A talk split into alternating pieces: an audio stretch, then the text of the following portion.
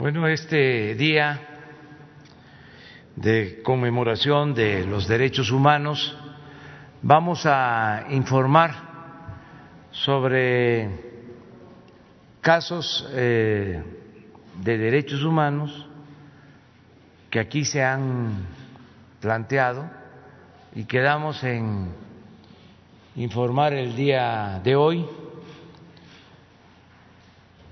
un caso tiene que ver con un joven que fue detenido, eh, procesado, ya cumplió su condena y sin embargo continúa en la cárcel por una concepción ortodoxa en la aplicación de la ley, muy distante de lo que es la justicia. Pero siempre existen estas contradicciones. Se va a tratar ese tema, lo va a plantear la licenciada Olga Sánchez Cordero, secretaria de Gobernación, y eh, también se planteó lo de una eh, señora que perdió la vida, una mujer indígena en la sierra de Songolica, se cerró el caso y Alejandro Encinas va a exponer sobre lo que se va a llevar a cabo en este sentido. Fueron los dos temas que se trataron aquí.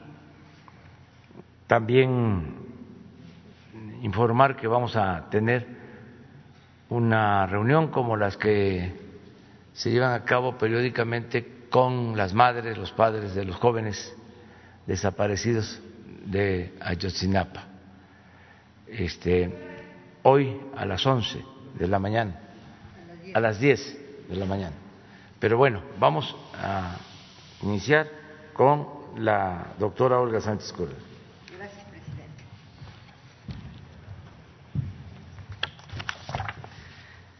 Con su venia, señor presidente, muy buenos días a todas y a todos. La independencia judicial en México y la protección de los derechos de todos son asuntos en los que, como ustedes saben, he ocupado mi vida personal y profesional. Por ello tengo en muy alta estima ambos valores y nunca, nunca voy a dejar de lado, me encuentre en donde me encuentre. Por eso fui juzgadora por más de dos décadas y me precio de haber conservado una independencia a prueba, a, prueba de todo. Me precio igualmente de haber contribuido con algunos criterios al debate de muchos temas jurídicos, particularmente el debate de los derechos con una visión garantista. Por eso sé lo valioso que resulta preservarlo. Digo lo anterior y me disculpo en lo que cabe por el uso de la primera persona, pero también he defendido la indispensable necesidad, y por eso estamos aquí el día de hoy, la imperiosa necesidad de discutir con profundidad los temas que los jueces resuelven de manera razonada y con argumentos. Por eso es que a solicitud del señor presidente de la República recibimos a diversas personas, algunas dedicadas al oficio periodístico como ustedes, que fueron atendidas desde el mismo día en que fue expuesto en este espacio su caso. De uno de ellos es que quiero dar cuenta esta mañana. Se trata del señor Rafael, así lo llamaré convencionalmente, por su protección de datos personales, hijo de una periodista que aquí expuso su caso. Antes de hacerlo, quisiera dejar en claro dos cosas. Que las opiniones que expresaré en este espacio público son a título personal y como servidora pública del Gobierno federal, pero las vierto con todo el respeto a la autonomía del Poder Judicial. Que esta intervención busca solo fomentar un debate necesario en toda democracia participativa y deliberativa respecto de aspectos relevantes de la vida pública, como son los procesos judiciales y la participación de abogados y jueces en ellos. Dicho lo anterior, trataré de ser breve en exponer algunos pormenores del asunto que se pueden extraer de la información a la que hemos tenido acceso. En 2008, Rafael fue detenido en Valle de Bravo, donde se le aseguraron armas de, uso exclusivo del Ejército, Armada y Fuerza Aérea, así como droga. Tras la de esa detención, fue acusado por los delitos de delincuencia organizada y portación de arma de fuego de uso exclusivo del Ejército, Armada y Fuerza Aérea.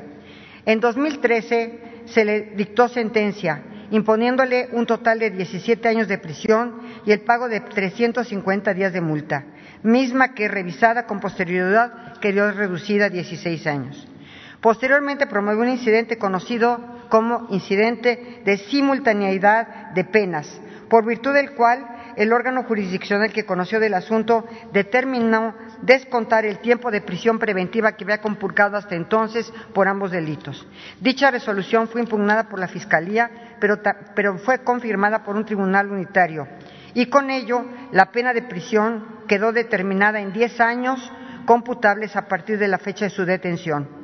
En posteriores recursos, uno de los cuales llegó al conocimiento de la Suprema Corte, se llevaron a cabo distintas alegaciones que concluyeron en la determinación de la incorrección de los tribunales acerca del alegato de tortura. La Suprema Corte consideró que esto debía haber sido revisado por los, eh, tribunales eh, colegiados y el unitario y el juez de distrito y le ordenó revisar y ordenó volver a analizar este alegato de la tortura eh, a la luz de la doctrina constitucional que durante años la Corte ha venido construyendo, inclusive cuando yo integraba la Suprema Corte. Esto tuvo como consecuencia la reposición del procedimiento eh, con un efecto eh, en la libertad del sentenciado, quien, de no haber mediado esta resolución, por supuesto ya en este momento podría haber alcanzado su libertad. Hace poco, su defensa promovió una petición urgente de libertad, misma que fue negada, aduciendo que no existía sentencia firme que estableciera el quantum de la pena y que por esta razón no se podía acordar favorablemente esta petición. Aquí me detengo un minuto para señalar un par de cuestiones que en derecho son siempre debatibles, dos posturas divergentes que subrayan la necesidad de este debate que hoy propongo.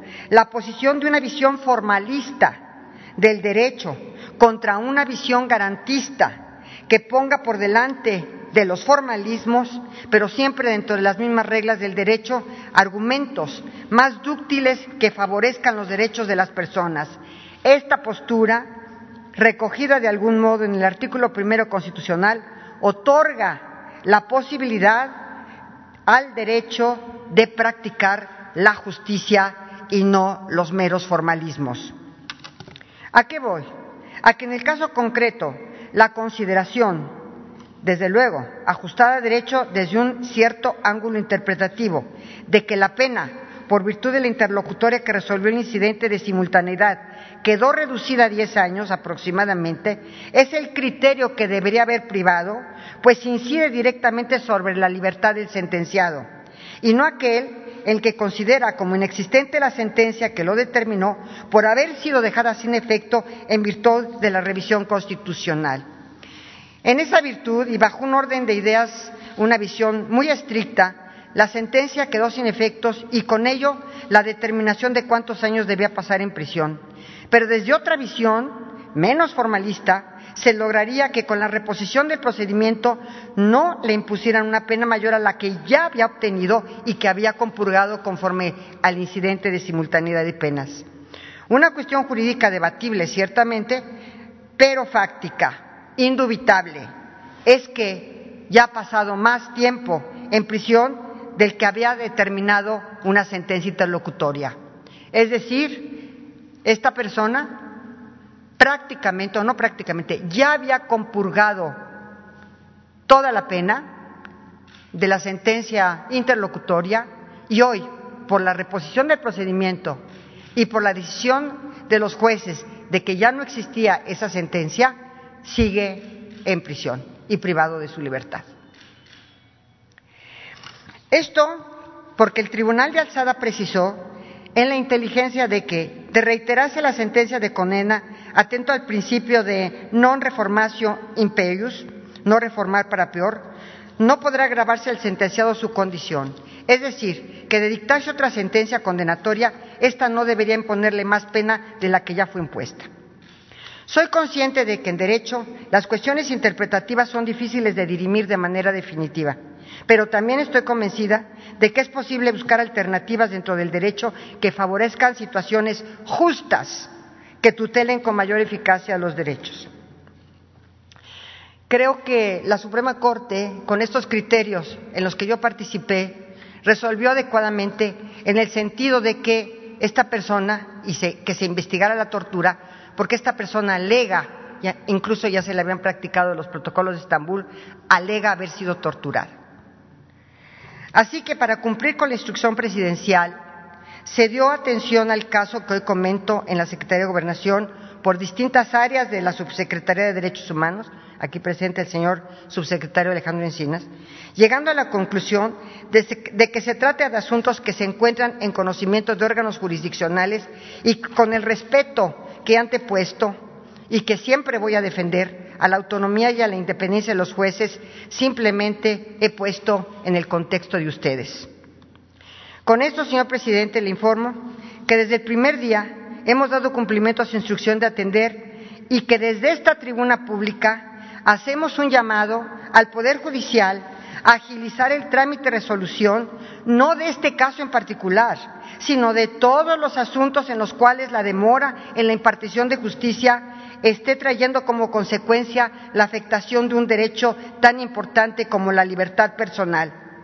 Sirve esta interpretación para hacer también un llamado a dejar muy claro que el papel de los abogados es muy importante, sobre todo en los procesos penales, y que debe ser mejorado en muchos sentidos, principalmente en el aspecto de la calidad de las estrategias y argumentos que se vierten ante los jueces.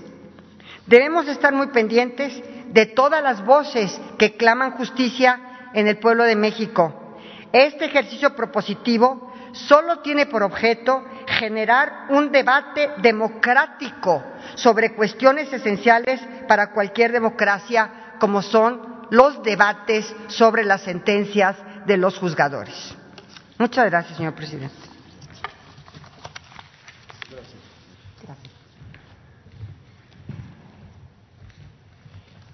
Con su autorización, señor presidente, eh, creo muy oportuno que el día de hoy, Día Internacional de los Derechos Humanos, ahora que se cumple el aniversario de la formulación por parte de la Asamblea General de las Naciones Unidas de la Declaración Universal de los Derechos Humanos, abordemos este tipo de asuntos. Ya eh, a lo largo del día estaremos realizando distintas actividades. Ya el señor presidente ha referido la reunión eh, que tenemos con los padres y las madres de los muchachos de Chinapa y a las dos de la tarde, por instrucciones del señor presidente, presentaremos un informe virtual de las actividades que en esta materia hemos venido desarrollando en este gobierno.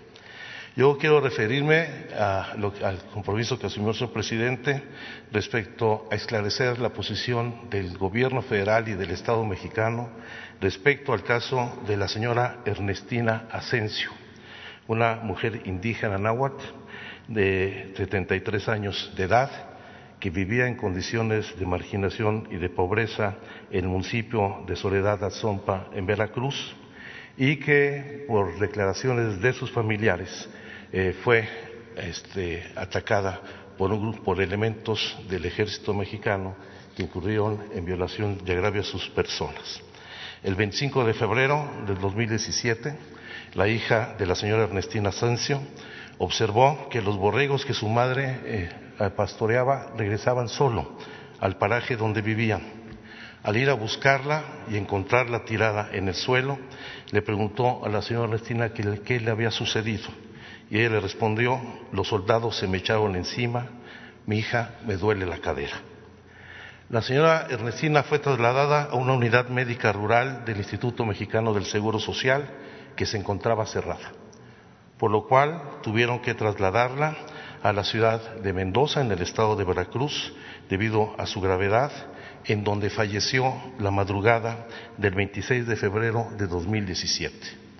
De acuerdo al personal ginecológico de este hospital, se reportó que en su caso se encontró presencia de lesiones correlativas con violación vaginal y anal, incluso que sus agresores le introdujeron vía anual un objeto punzocortante que le destrozó el riñón, el hígado y el intestino.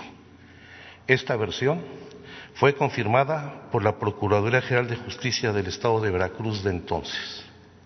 Sin embargo, y de manera posterior, la Comisión Nacional de Derechos Humanos realizó una investigación y exhumó el cuerpo, llegando a la conclusión de que por las evidencias que encontró, la señora Ernestina había fallecido por, y lo voy a citar textualmente, por las alteraciones tisulares y viscerales consecutivas a anemia aguda por sangrado de tubo digestivo secundario a úlceras, gástricas, pépticas, agudas en una persona que cursaba con una neoplasia hepática maligna, un proceso neumónico en etapa de resolución, isquemia intestinal y trombosis mesenteril. Cito, cierro la cita. En palabras de Felipe Calderón, la señora Ernestina murió de gastritis crónica. Esta posición, por supuesto, es inaceptable para el Gobierno de México por lo cual queremos señalar que la posición sostenida en la reunión de trabajo de la Comisión Interamericana de Derechos Humanos esta semana no representa la posición del Estado mexicano, las políticas en materia de protección y garantía de los derechos humanos y no representa las instrucciones que el presidente de la República nos ha dado para atender estos asuntos. Por ello, y una vez de haber conversado con la Fiscalía del Estado de Veracruz, con la Secretaría General de Gobierno de ese Estado, con la intervención de la Secretaría de Relaciones Exteriores, hemos decidido que el informe sobre estos hechos que se presentará el próximo 3 de enero a la Comisión Interamericana de Derechos Humanos establecerá que la Fiscalía General de Justicia del Estado de Veracruz abrirá de nueva cuenta las indagatorias hasta agotar todas las líneas de investigación a fin de garantizar la verdad, la justicia y la reparación integral para las víctimas. Y en ese contexto, la Secretaría de Gobernación coordinará ante la Comisión Interamericana estos trabajos a fin de alcanzar con los familiares de las víctimas una solución amistosa que permita atender a fondo esta denuncia que por ejecución extrajudicial y violencia contra la mujer presentaron los familiares de la señora, Ernestina Asensio para resolver de fondo este hecho y garantizar justicia, no repetición y la reparación integral del daño. Es cuanto, señor presidente. Bueno, pues eh, estos son los dos casos que íbamos a informar, eh, quedamos en informar aquí, este, ya se ha hecho. En el primer caso, además de que se propone por parte de la doctora Olga Sánchez Corredo que se abra un debate que es necesario sobre estos procedimientos Vamos también a presentar una queja a eh, la Consejería de la Judicatura eh, para que se revise el procedimiento y se eh, pueda conocer si la actitud de los jueces se apega a derecho y sobre todo si actuaron eh, con justicia. Porque si se entiende eh, de manera sencilla, si se explica de manera sencilla el caso. Es un joven que es detenido, eh, cumple con la pena, sin embargo, en uno de los procesos se decide por un juez que se debe de reponer el procedimiento. Entonces, en vez de dejarlo en libertad, porque ya cumplió su condena, lo mantienen preso porque hay una sentencia que mandata el que se reponga el procedimiento. Y es iniciar de nuevo toda la investigación con toda la demora que caracteriza por lo general al Poder Judicial y en los hechos se tiene en la cárcel a quien debería de estar en libertad. Sí se pone por delante la justicia. Ahora, si se pone por delante el derecho, pues entonces se puede decir, hay que esperar a que se reponga el procedimiento.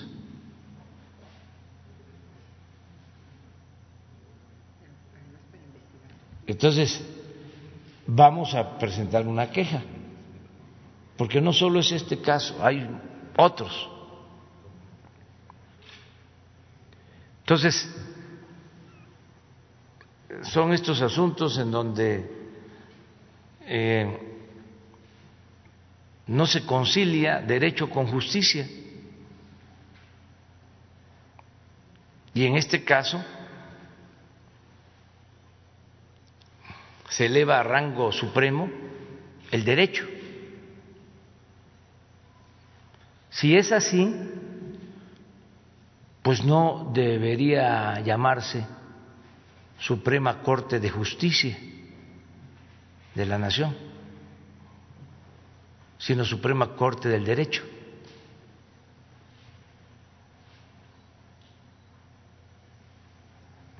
Entonces sí es un tema importante porque este, está en la cárcel una persona que debería estar en libertad.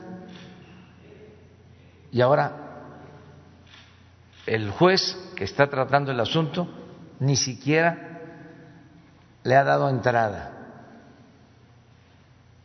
al trámite.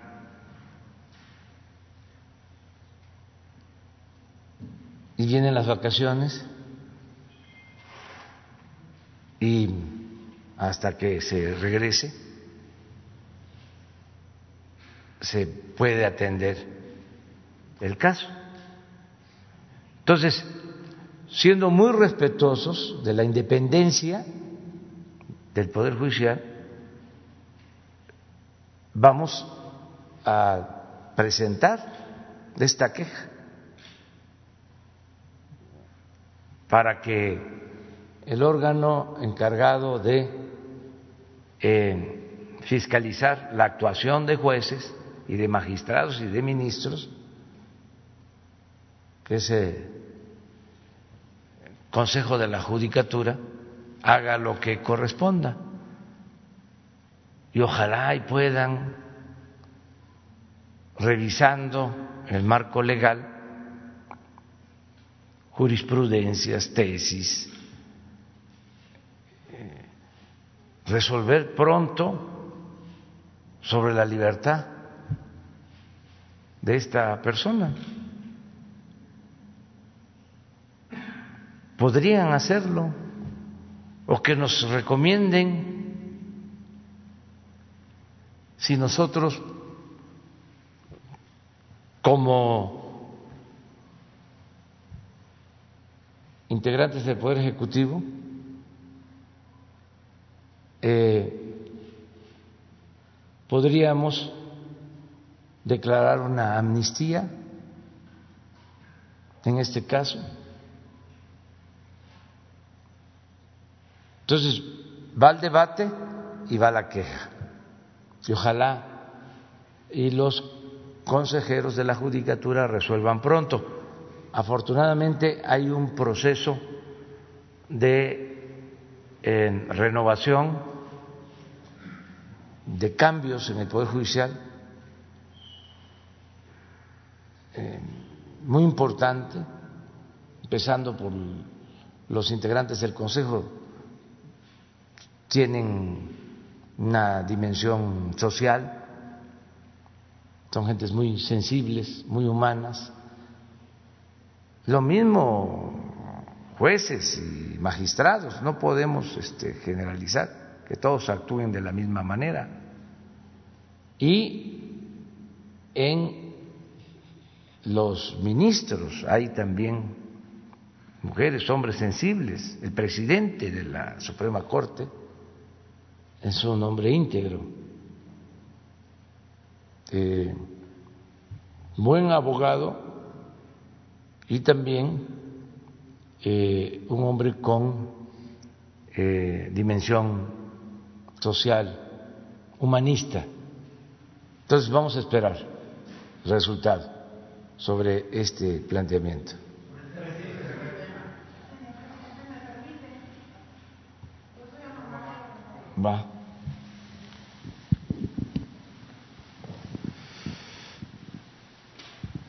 Muchas gracias. Estuve aquí hace 15 días con usted exponiéndole mi caso y con todo respeto quiero comentarles que Sé exactamente cuál es la situación jurídica de mi hijo, porque la he vivido y la he sufrido 13 años. Ah, una precisión para la señora secretaria es que sí lo detuvieron y lo acusaron eh, de delincuencia organizada, de armas, y usted dijo que por traer droga, y no, no fue así. No había droga. ¿Sí? Ah, bueno, yo no sé mucho de leyes. Eh, pues lo que yo tengo claro es que mi hijo Rafael tiene 13 años encarcelado siendo inocente. Que como, como dijo usted, señora secretaria, se repuso el procedimiento para que se investigara la tortura que él denunció y que después de cuatro protocolos de Estambul que le han practicado, se concluyó que sí fue torturado. Y también sé que luego de analizar el caso, el Comité de Derechos Humanos de la Organización de las Naciones Unidas eh, solicitó al gobierno mexicano la liberación de mi hijo y la reposición del daño. Ah, también, pues también sé que desde hace tres años él ya pagó su condena y que aún así lo mantienen retenido, ¿sí? Ah, dice usted que por pues cuestiones legales, que son procedimientos legales del Poder Judicial, etcétera, ok.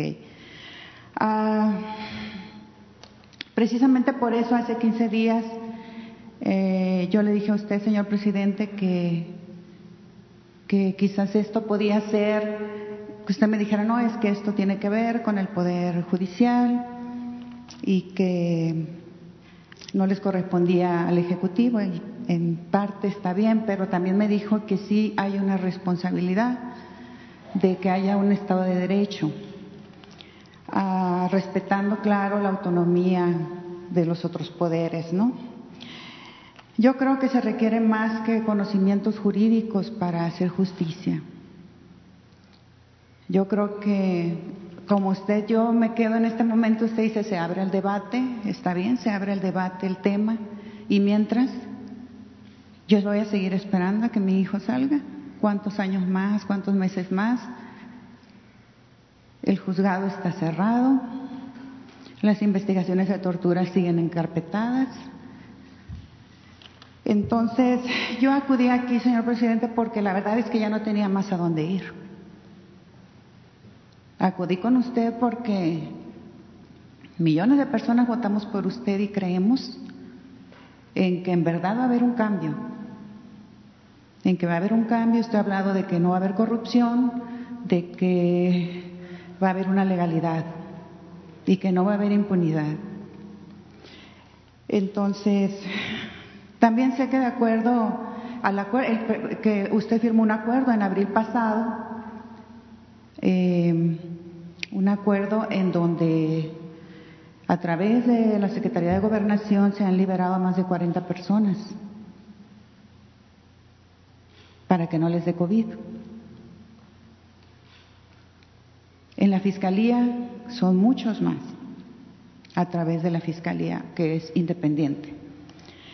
Entonces, yo creo que este caso tiene que ver también con voluntad política. Y bueno, por último, yo solo quiero que usted o quienes están ahí me respondan, ¿por qué mi hijo, que tiene 13 años preso por una condena injusta, y que hace tres años debía estar ya conmigo, libre, con su familia, en libertad, porque sigue preso. ¿Y por qué los torturadores,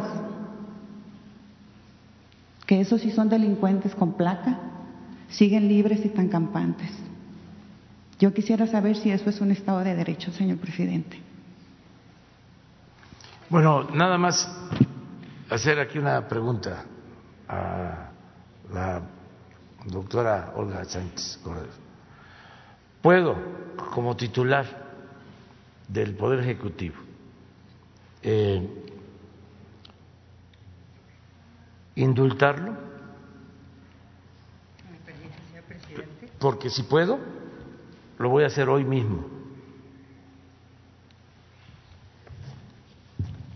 De verdad que el asunto que nos trae aquí la madre de Rafael es verdaderamente una injusticia por todos lados por los que se vea, porque la reposición del procedimiento es precisamente para investigar la tortura y ya hay cuatro protocolos de Estambul que determinaron que efectivamente eh, fue torturado. Entonces, es paradójico que por una parte ya estuvo diez años cumpliendo la sentencia del incidente Ahora tiene 13 años privado de su libertad y ya las sentencias son inexistentes en virtud de la revocación que se hizo para reponer el procedimiento. La respuesta, presidente, es la siguiente. el indulto procede cuando hay sentencias definitivas. En este momento, todas las sentencias son inexistentes por la reposición del procedimiento. Entonces, ahí sí estamos en un, en un tema. Estamos, estamos tratando de ver, porque estamos muy de la mano con la Defensoría Pública. La Secretaría de Gobernación y la Defensoría Pública del Poder Judicial en muchas ocasiones están coordinándose precisamente en los casos. Pero el caso de este muchacho es verdaderamente una tragedia jurídica, presidente. No hay sentencias.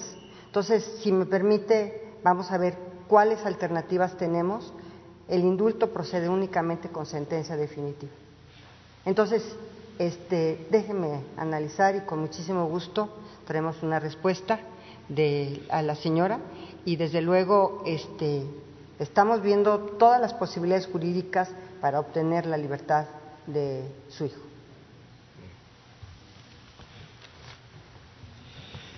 ¿Te parece que el, el lunes tenemos una respuesta aquí? Presidente, ¿me permite? ¿Permite? Yo creo que con el tema de tortura, presidente, un juez sensible le otorgaría la libertad de inmediato, con los protocolos de Estambul. Se lo otorgaría de inmediato. Voy a hablar con el presidente de la Corte el día de hoy y el lunes te damos una respuesta. Adelante. Buenos días, señor presidente. Buenos días, señora secretaria, secretario. Este, yo quisiera preguntarle, a ver, cualquiera de los, de los dos, ya transitamos de un sistema de justicia penal inquisitorio, mixto inquisitorio, al de justicia penal adversarial. Y en este sistema se plantea, eh, no sé, es lo que le quiero preguntar, que es experta, la reparación del daño. Obvio, no hay dinero que subsane este tipo de, de cuestiones, que es la privación de la libertad. Pero para que quede como precedente, ¿qué hace falta o cuánto falta para que se repare el daño en estos casos? ¿En dónde está ahorita el proceso de justicia eh, penal adversarial y a quién le correspondería sancionar, como dice el señor presidente, y reparar el daño? Porque aunque no es vital el dinero, pero a la vista de la injusticia se obliga a una reparación del daño que ya está enunciada en el nuevo sistema de justicia penal este, adversarial. Esa sería la primera y ahorita le, le formularía Alejandro, que... Sí. Yo que la principal reparación es la justicia misma, la principal reparación. Y por supuesto, en un momento determinado, la calidad de víctima por un proceso penal verdaderamente eh, adverso en, la, y violación de, y digamos violentado o que violente los derechos humanos de la forma en que se ha violentado eh, podría tener esta calidad de víctima y podría ser obviamente además eh, una persona que pudiera tener derecho a la reparación y a la indemnización inclusive. Pero este, lo que sí es cierto es que yo creo que la principal reparación es precisamente que se le brinde justicia a una persona y esa pues todavía no, no podemos catar victoria en, en, esa, en esa relación. Pero si quieres también Alejandro que estábamos comentando. Yo sí quiero dar también mi opinión personal respecto a este asunto. Yo creo que la jueza que está bajo la responsabilidad de este proceso puede incurrir o está incurriendo responsabilidad toda vez que habiéndose acreditado la comisión de tortura contra esta, este joven, debe obtener de inmediato la libertad. Esto lo hemos enfrentado en muchos casos donde incluso eh, delincuentes, por haber sido torturados, han sido liberados, absueltos plenamente. Aquí hemos discutido el caso de algunos de estos liberados en el caso de Yotzinapa. Y sí creo que se puede exigir al Consejo de la Judicatura la revisión del desempeño de la juez, una juez en Toluca, en el Estado de México, porque teniendo conocimiento de que se han aplicado cuatro protocolos de Estambul que han dado positivo respecto a la comisión de tortura, de inmediato debió haber tomado una resolución. ¿Quién repara el daño? Por supuesto, en primer término corresponde a la autoridad que cometió este agravio, ya sea del foro común o del foro federal. En este caso, tratándose de tortura y haber habido abusos en el incumplimiento de la autoridad y de de delitos de carácter federal, corresponde a la autoridad federal a través de reconocimiento de su calidad de víctima en la Comisión Ejecutiva de Atención a Víctimas.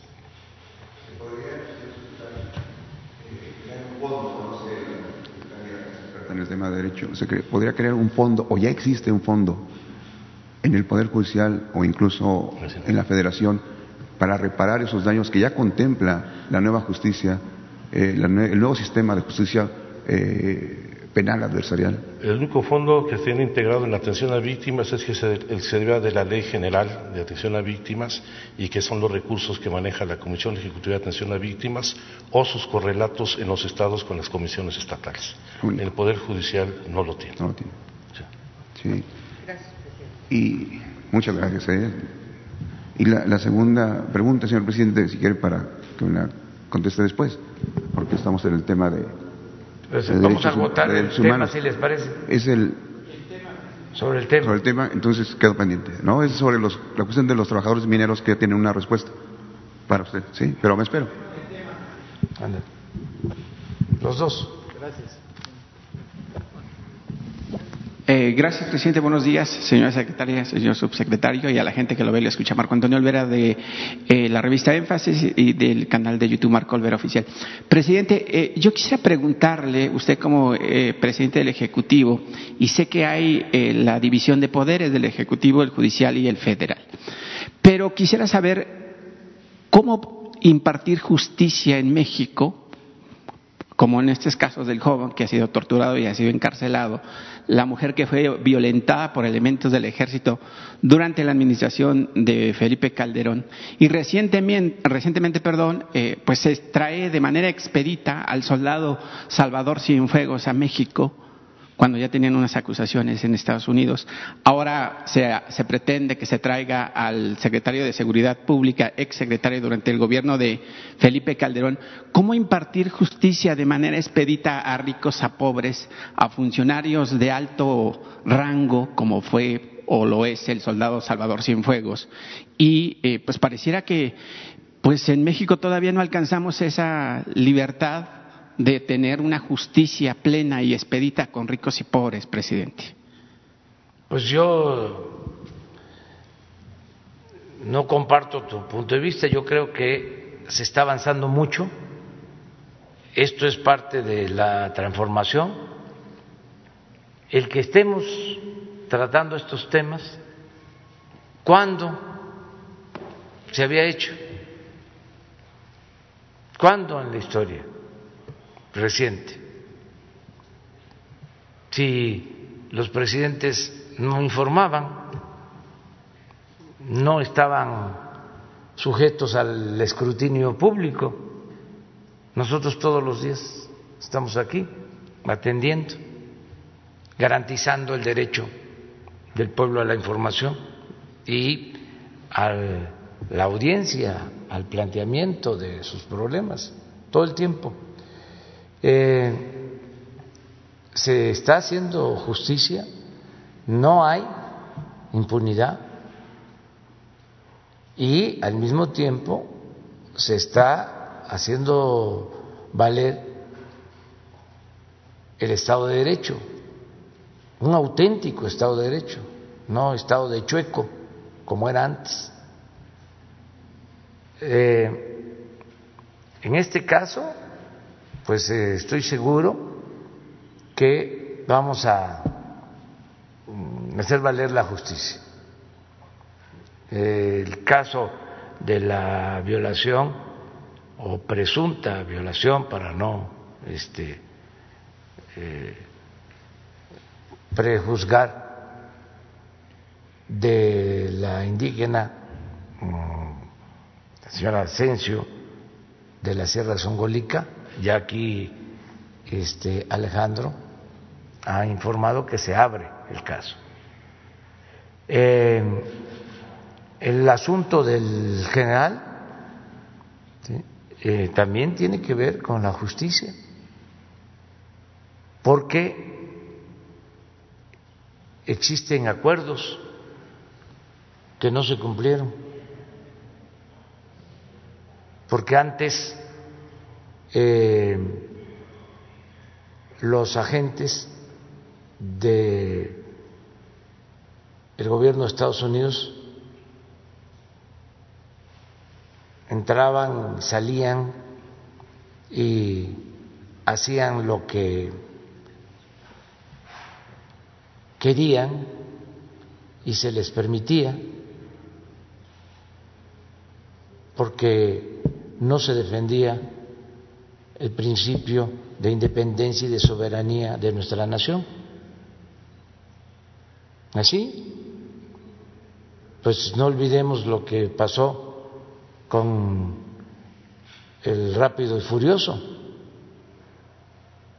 cómo este, se permite que una de estas agencias lleve a cabo un plan para introducir armas a México con la anuencia o complicidad de las autoridades mexicanas. Se da a conocer de que el operativo causa eh, la muerte de muchas personas, que se asesina a personas con esas armas, se abre una investigación y se le da carpetazo. Y no se eh, hace ningún reclamo, ni siquiera una nota diplomática para cuestionar el hecho. Entonces, ahora en el caso del general, como existe un convenio de colaboración y no se informa al gobierno mexicano, y se viola ese acuerdo con todo respeto y de manera diplomática, se pide que se informe sobre la situación y el mismo gobierno de Estados Unidos reconoce de que hubo una violación al procedimiento y que no puede haber cooperación si no hay confianza y ellos deciden enviar el expediente y eh, el traslado del general Cienfuegos a México para que aquí la Fiscalía, como lo está haciendo, lleve a cabo la investigación. Entonces, ¿qué se decía antes o qué se puede pensar? Ya, ahora que viene el general Cienfuegos, este, se consiguió protección mediante una negociación política. No no hay impunidad en el país. Pero al mismo tiempo se tienen que cumplir los procedimientos y una cosa muy importante, no se pueden fabricar delitos, porque eso también es una injusticia. Entonces, venganzas políticas son inaceptables en el gobierno que represento. Entonces son otros tiempos. Pero mencionabas otro caso, ah, el de García Luna, lo mismo, sí, está siendo juzgado allá, pero también hay denuncias en México y la Fiscalía, que es autónoma, solicita que se le extradite y el trámite lo lleva a cabo la Secretaría de Relaciones Exteriores y es lo que se está haciendo. Pero no hay impunidad, no se fabrican delitos, no hay encubrimiento y es la máxima de los liberales del siglo XIX. Al margen de la ley, nada. Y por encima de la ley, nadie. Pero ¿cómo trabajar, presidente, el Poder Judicial y el Poder Ejecutivo para la impartición de justicia igualitaria, que no sea... Lo estamos haciendo.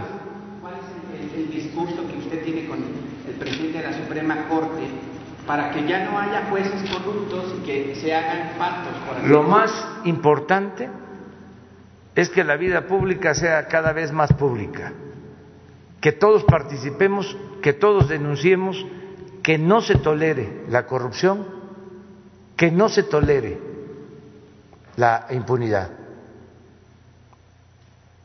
y que todos ayudemos para limpiar al país de todas estas prácticas, vicios que vienen de lejos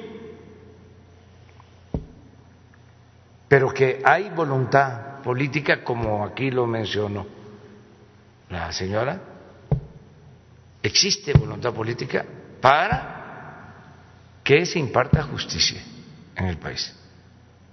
Por eso se llevó a cabo un cambio. No venimos aquí a hacer lo mismo. No somos floreros, no estamos de adorno. Y eh, no establecemos relaciones de complicidad con nadie. Fíjense lo importante de la democracia de que sea el pueblo el que elija a sus autoridades, que no sean los grupos de intereses creados. Yo llego a la presidencia y soy completamente libre. No estoy subordinado a ningún grupo de interés creado. No me pusieron los de la oligarquía me puso el pueblo. Mi único amo es el pueblo de México. Entonces por eso tengo libertad. Si hay una denuncia de corrupción, bueno, hasta en el caso de mis familiares, porque lo más importante es la transformación del país. Está por encima de intereses personales o de grupos, el interés general, el interés de la nación. Estamos haciendo historia. Yo llamé al pueblo, decía, juntos haremos historia. Y eso es lo que se está llevando a cabo. Ese es el proceso en el que estamos. Y no nos vamos a salir de eso. Entonces, en todos los casos, justicia, en todos,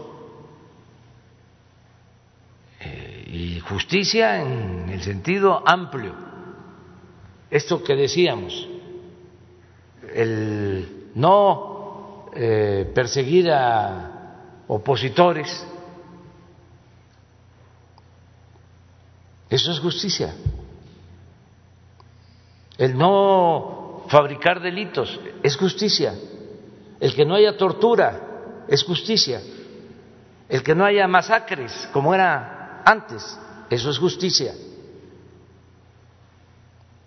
El que eh, pueda ir a la cárcel el pobre y el rico. Nada de que el dinero domina. Poderoso caballero don dinero. No, es justicia. Entonces, vamos hacia allá.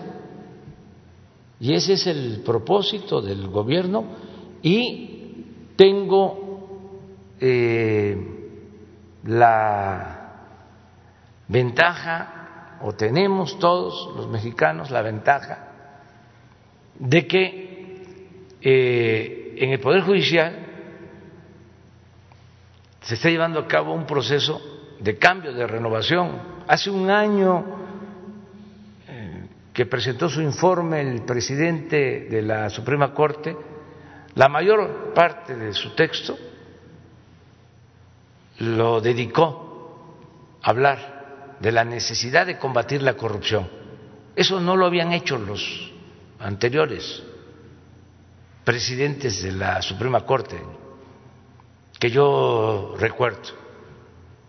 Al contrario, yo padecí de un presidente de la Suprema Corte abyecto,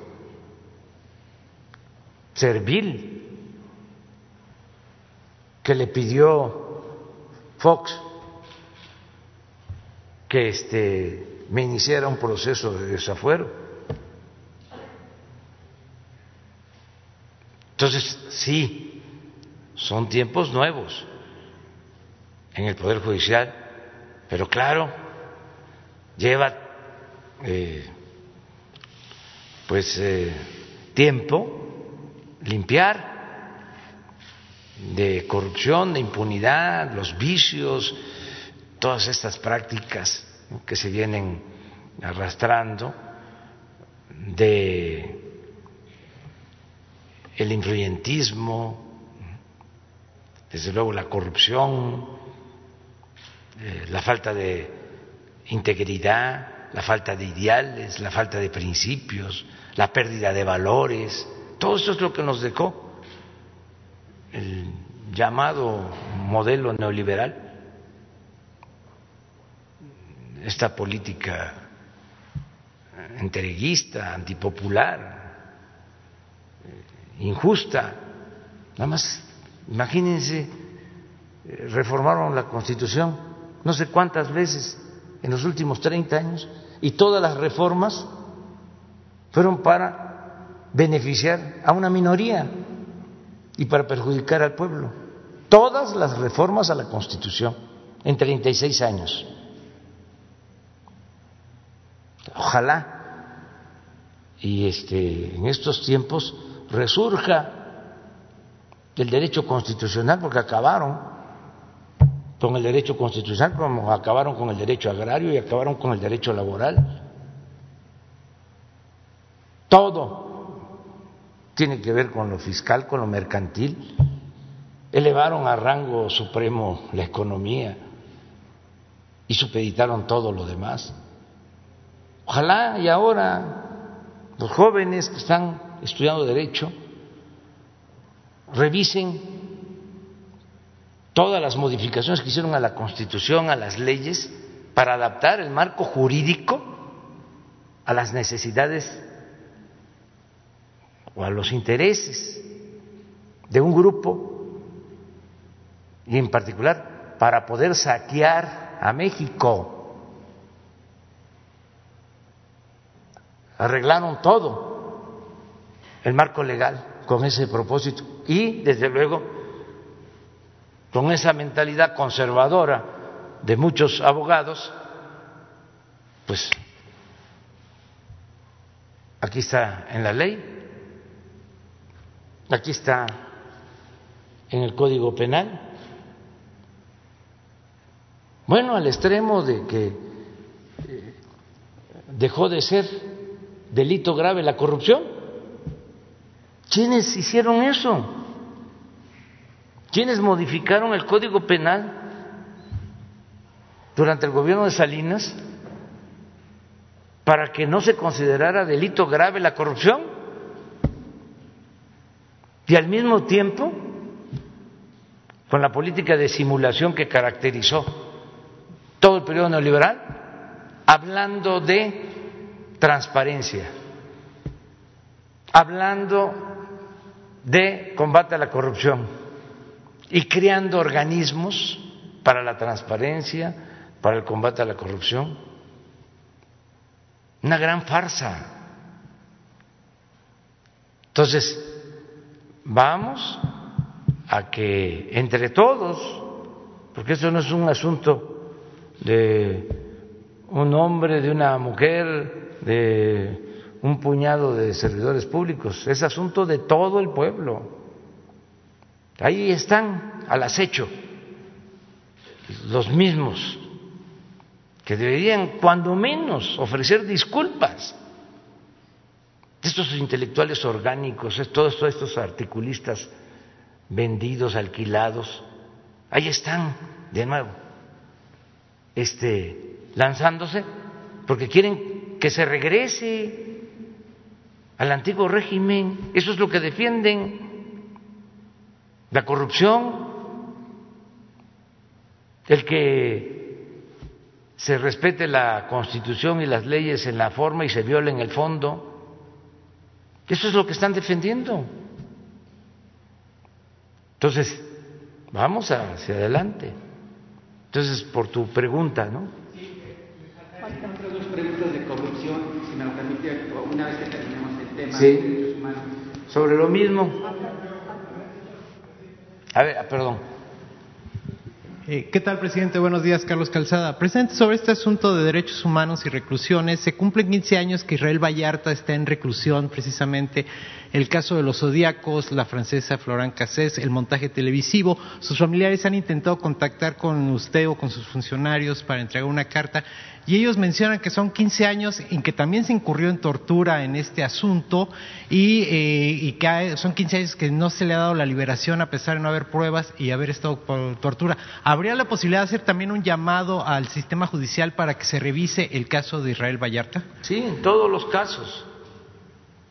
Este, este asunto del joven de Sinaloa es eh, emblemático,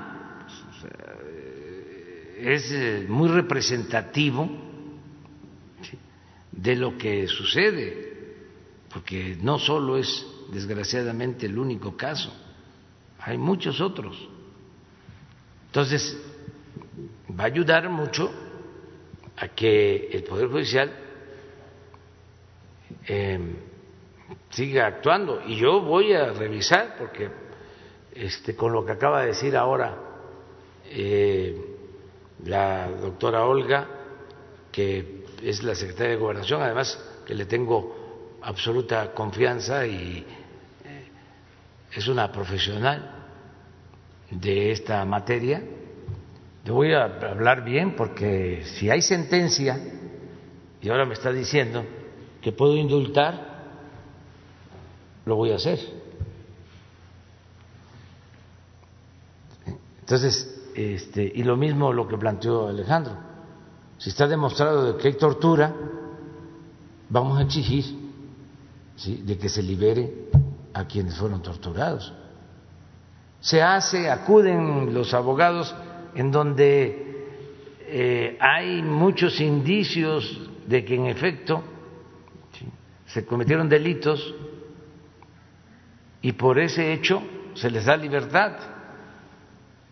Y en el caso de que haya eh, asuntos eh, a todas luces injustos, no se aplica lo mismo.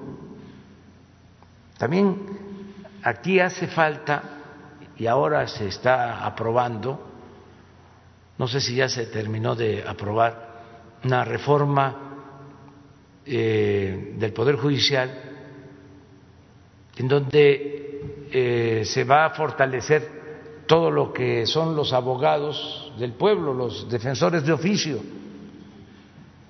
que muchas veces la gente humilde, la gente pobre, no tiene para pagar abogados. Ahora se puso de moda también en el periodo este del saqueo, de que cobran por horas los despachos Acuérdense, hace poco se anunciaban abogados penalistas de estos fifis eh, diciendo que ellos no tenían a nadie de sus clientes en la cárcel, a todos los habían sacado, porque pues, tenían muy buenas agarraderas, puro influyentismo, pero ¿Cuánto este, cobraban? Estamos hablando de miles de millones de pesos, los honorarios de abogados. Eh, por eso hay abogados en México que son de los más ricos del mundo, por todo esto. Claro, no necesariamente muy buenos profesionales, sino muy buenos para eh, las relaciones públicas y para el influyentismo. Pero mucha gente, la mayoría del pueblo, no tiene para pagar abogados. Entonces esa reforma del Poder Judicial es para fortalecer eh, la oficina de defensoría de oficio del Poder Judicial, que haya abogados este, que defiendan eh, al pueblo. Entonces, eh, a quienes no tienen posibilidad de hacerlo. Entonces, es aplicación para todos este, lo que estamos llevando a cabo. Eh, presidente, previo a la reunión que van a sostener con los padres de Ayotzinapa, ellos han manifestado su descontento por la, porque por la detención del capitán José Martínez Crespo, que sería el primer elemento del, del ejército detenido por este caso, pero porque se le ha vinculado nada más por pues, de asociación con el crimen organizado, pero que dicen que no hay una una, una prueba clara o, bueno, no hay involucramiento sobre el asunto de la desaparición de los jóvenes de Ayotzinapa. Me gustaría saber si se va a tratar este asunto en la reunión que van a sostener poco más tarde. Ahí se explica, se informa de todo y hay avances importantes. Sin embargo, pues todavía no se concluye la investigación, pero eso a las 10 de la mañana vamos a informar.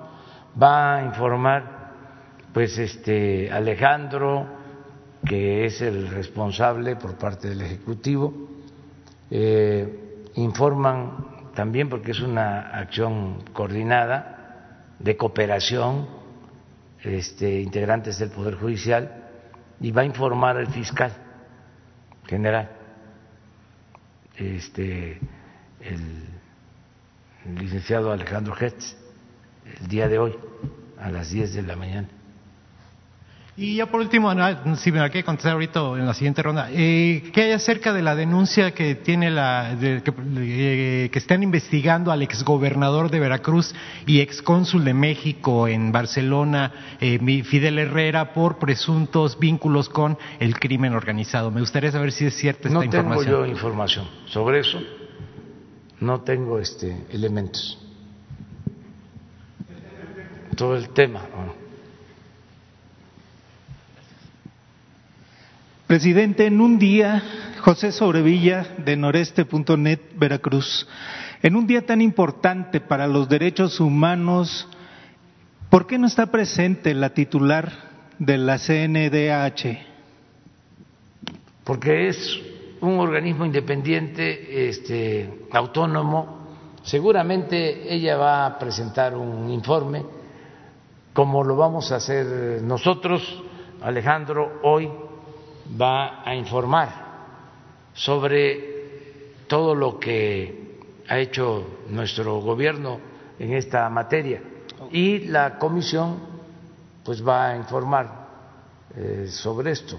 Creo, o sea, no, no tengo este, elementos para afirmarlo, pero sí es muy probable que informen. Y es que es una eh, institución autónoma independiente. Ok. Y eh, su opinión respecto a lo eh, declarado el día de hoy por Guillermo Fernández Maldonado, representante en México de la Oficina del Alto Comisionado de las Naciones Unidas para Derechos Humanos, que dice que eh, comunicadores y activistas se enfrentan desprestigio, criminalización, amenazas y agresiones de todo tipo eh, que alcanzan hasta asesinatos y desapariciones y que todo esto enferma a la sociedad. Entonces él sugiere que eh, es esencial que se destinen recursos suficientes para protegerlos. ¿Cuál es su opinión, señor presidente? Pues se está protegiendo a los periodistas y se protege a los eh, defensores de derechos humanos, a dirigentes sociales y se protege a todo el pueblo. Estamos en eso, garantizando el derecho a la vida a todos los mexicanos.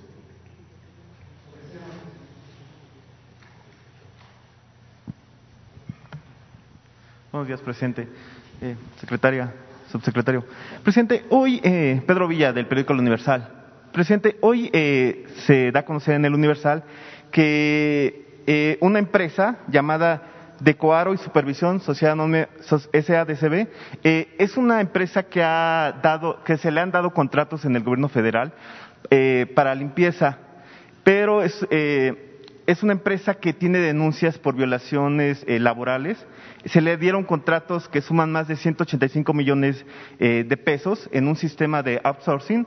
Entre ellos está la presidencia Eh, presidente, ¿usted sabía de, este, de esta empresa que se da, eh, que otorga este, este servicio? No, pero si hay alguna irregularidad se va este, a revisar. Qué bien que lo estás este, denunciando. Y em, ahora que se decida sobre la eliminación de la subcontratación, pues el, ejemplo lo tiene que dar el gobierno. Entonces, entonces se llama a que se investigue y en su caso se le cancelen los. Todo, todo. Hoy viene también, esta es ocho columnas del Universal.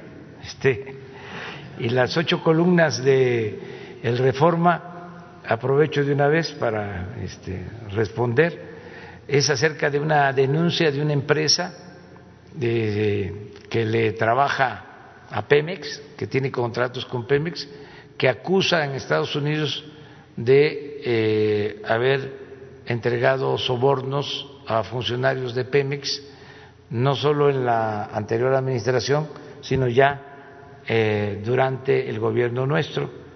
También se investiga y este, de ser cierto, se castiga a los responsables. Nosotros no somos tapadera de nadie. Entonces, esto para el Universal y para el Reforma. Y que muchas gracias porque ayudan, pues, a que esto es lo que debemos hacer, limpiar. Entonces, que todos eh, ayudemos a que no haya corrupción, a que no haya influyentismo, a que no haya impunidad. Presidente, eh, sobre este mismo punto, ¿qué tanto se ha avanzado en, revisar este tipo de, contratos con empresas de outsourcing dentro del gobierno eh, federal? Se ha avanzado bastante, pero es que estaba eh, bien enraizada la práctica de la corrupción, pero muy enraizada, en todo. Habían dueños de periódicos que este, recibían, por ejemplo, servicio de protección del gobierno. Es decir, tenían guardaespaldas del gobierno con cargo al erario y muchas cosas. De todo tipo. Este, acuérdense de cómo se hablaba de si llegaba un nuevo gobierno y se tenía una amistad, se decía ya, este, la hicimos, pero esto no solo eh, era la expresión de la mayoría de la gente, sino de ciertos sectores. Habían notarios, abogados que decían, este, ya tengo una palanca, ya tengo este, una influencia importantísima en el gobierno. Era una manera de pensar y de actuar. Entonces, eso lo tenemos que desterrar. Pero es un proceso de transición. Este, cuando la independencia eh, se lucha por que México fuese un país soberano, pero también se lucha para que el pueblo sea libre. Decía Hidalgo, el pueblo que eh, quiere ser libre lo será. Y él eh, proclama la abolición de la esclavitud se logra la independencia, es proclamada la abolición de la esclavitud, pero en realidad tuvo que, tuvieron que pasar 100 años O sea, la esclavitud en México fue abolida en 1914. Entonces, pasó muchísimo tiempo. Entonces, son procesos este, que pueden llevar mucho tiempo. Nosotros estamos avanzando bastante y por eso a veces eh, se piensa que son muchas acciones al mismo tiempo y este, que hay demasiada confrontación política, pero tenemos que avanzar pronto. Este, porque no tenemos mucho tiempo. Yo no me voy a reelegir, no creo en la reelección. Entonces, quiero sentar las bases, ya lo hemos hecho, ya lo logramos, pero quiero que se consolide lo más que se pueda el cambio. Entonces me preguntas, ¿cuánto tiempo?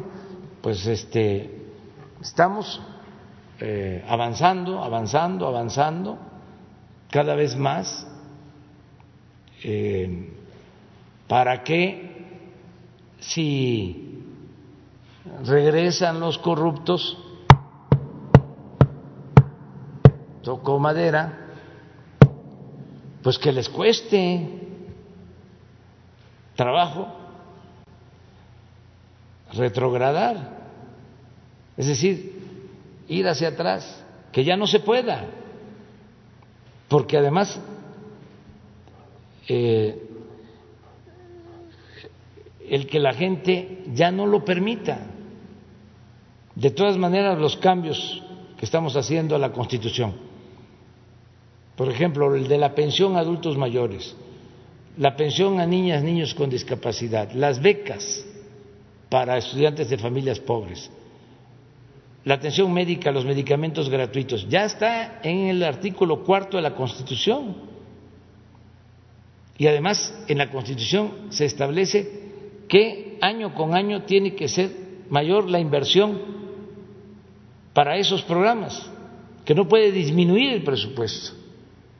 Entonces, para cambiar eso, tendrían los conservadores que contar con las dos terceras partes de los votos.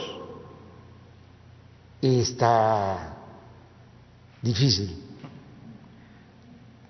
Entonces, les va a costar. ¿Y por qué hago esta mención sobre la pensión? Porque ellos no quieren lo de la pensión. Votaron en el Congreso en contra los de los partidos del conservadurismo. Entonces, pero ahí quedó eso ya. ¿Cómo le van a dar marcha atrás? Va a estar difícil. Entonces, por eso eh, la prisa de avanzar lo más que se pueda para eh, que les cueste trabajo en el caso de que regresen, que logremos eh, establecer las bases y eh, crear una eh, conciencia, una voluntad colectiva dispuesta a defender lo alcanzado, las conquistas que se logren con esta transformación. Entonces, pero sí nos va a llevar un poco de, tiempo. Pero vamos limpiando diario, diario, diario. Ahora imagínense, este, celebro ya en la Cámara de Diputados, ayer se aprobó lo de la reforma para el manejo de las afores. Es un avance importante, porque este ahora van a recibir los trabajadores eh, pues eh, más que lo que iban a recibir con la ley vigente. Entonces van a poder jubilarse y van a tener posibilidad, sobre todo los que ganan menos, de eh, contar con su salario.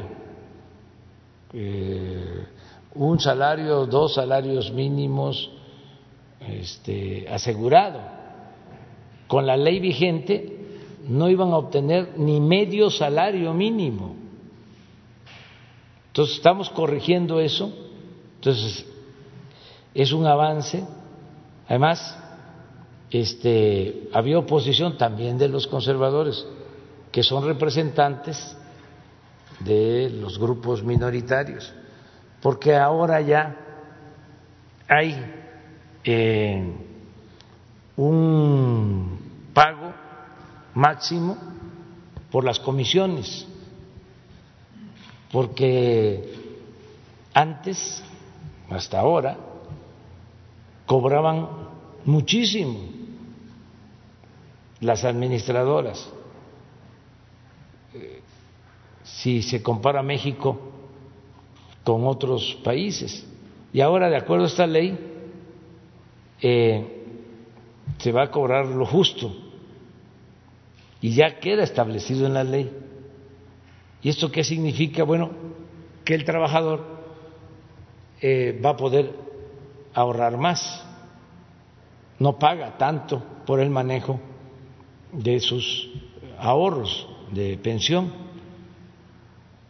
Entonces, es muy importante. Lo otro que también ayer lo vimos, pero este debe de difundirse más, es cómo se deterioró el salario mínimo en México en el periodo neoliberal. Ojalá y escriban los intelectuales orgánicos sobre esto. Este, la manera en que se perdió poder adquisitivo del salario es una infamia, porque el gobierno estaba al servicio de un grupo, no era un gobierno que representara al pueblo. Pero en fin, ya me extendí mucho. Presidente, nada más como segunda pregunta. Eh, hoy también se da a conocer que la Secretaría de la Defensa Nacional eh, reservó por cinco años eh, la información sobre el caso de esta presunta ejecución en Nuevo Laredo, Tamaulipas, el 3 de julio, algo que usted se, refirió eh, en, su, en, agosto pasado, cuando se dio a conocer. Eh, ¿Usted cómo ve que se haya reservado esta información? Primero hay que ver si es, si es cierto. Sí. Porque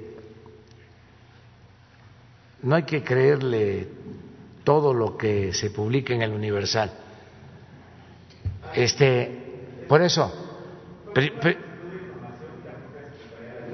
la informa que se reserva por cinco años. Va, hay que Este, de todas maneras, este, lo pongo en tela de juicio, lo dudo. Pero, de ser cierto, voy a dar la orden de que se mantenga abierto el expediente, de ser cierto. Es que, este, no, Sara, porque eh, ahora este, han estado preguntando puros caballeros.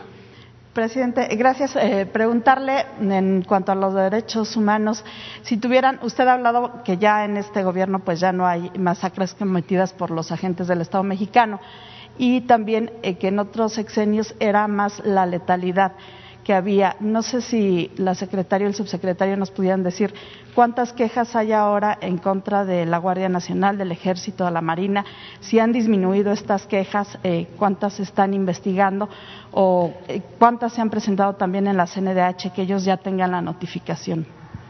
Sí, han disminuido mucho porque estamos pendientes de que no haya violación de los derechos humanos, es un compromiso, es una convicción. Entonces no sé exactamente cuántas este, recomendaciones nos han hecho, pero creo que mañana podríamos informar, hoy mismo informamos sobre cuántas. Lo que sí les puedo comentar es de que estamos pendientes para que no se violen derechos humanos, que no haya masacres como era antes y este pues es muy claro de que ya no son los índices de letalidad que prevalecieron cuando la llamada guerra al narcotráfico. A ver si no tenemos la gráfica total. Es interesante también esto, porque hoy es el día de, los derechos humanos. Los derechos humanos, para que eh, se pueda constatar la diferencia, o sea, con eh, pruebas, que estos datos eh, son de las Fuerzas Armadas y de todo el sistema de seguridad pública. Entonces, ¿qué pasaba? Cuando declaran la guerra al narcotráfico, había licencia para matar. Así de crudo. Era como la famosa frase de Porfirio Díaz, cuando detuvieron en Veracruz a unos opositores. El telegrama decía palabras más, palabras menos, mátalos en caliente. Era la orden al entonces gobernador de Veracruz y jefe militar.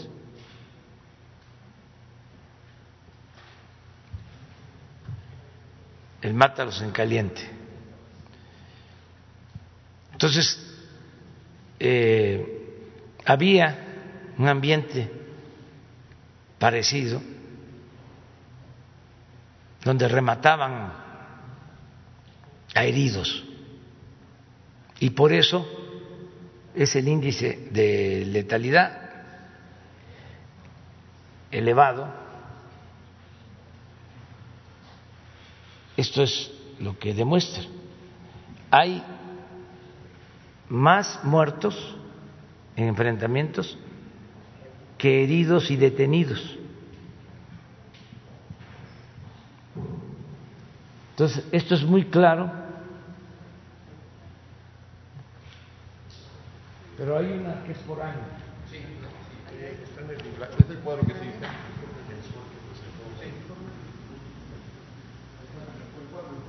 A ver, pon el otro, porque es. No, una gráfica también. Sí, es este. Este es agresiones a las Fuerzas Armadas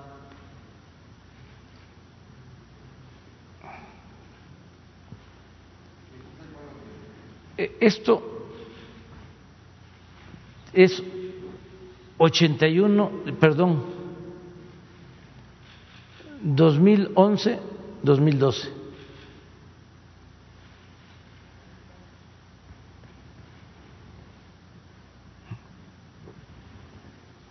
Más enfrentamientos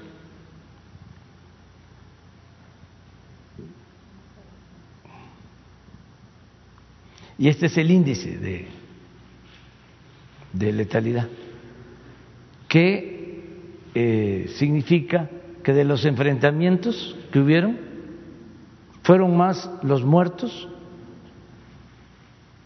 civiles que los detenidos y que los heridos. Este es el índice. Este, este, este creo que es 2011 y este es 12. Así es, ¿verdad? Pero hay otra, pero también de gráfica.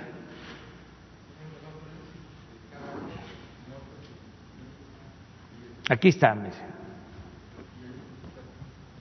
Estos son muertos. 11, 12. Esta es guerra al narcotráfico.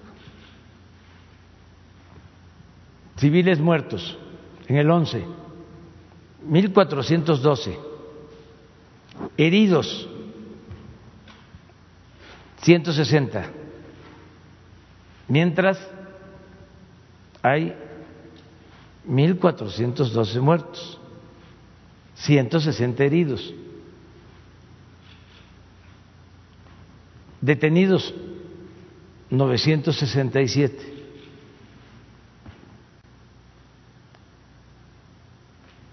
Estas son agresiones. Este es el porcentaje. Porcentaje de heridos y detenidos en relación con agresores muertos. 20. Arriba, muertos. En el 12, arriba 40. Y este es el índice de letalidad. Más 285 más 424.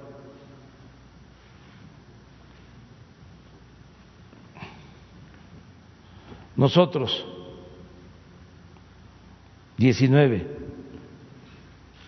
Miren la diferencia, 230 para 1400. Heridos 44. Detenidos 224. Si suman 224 más 44 está arriba de los 230. Acá, si suman 967 más 160, está menos, pero considerablemente cerca.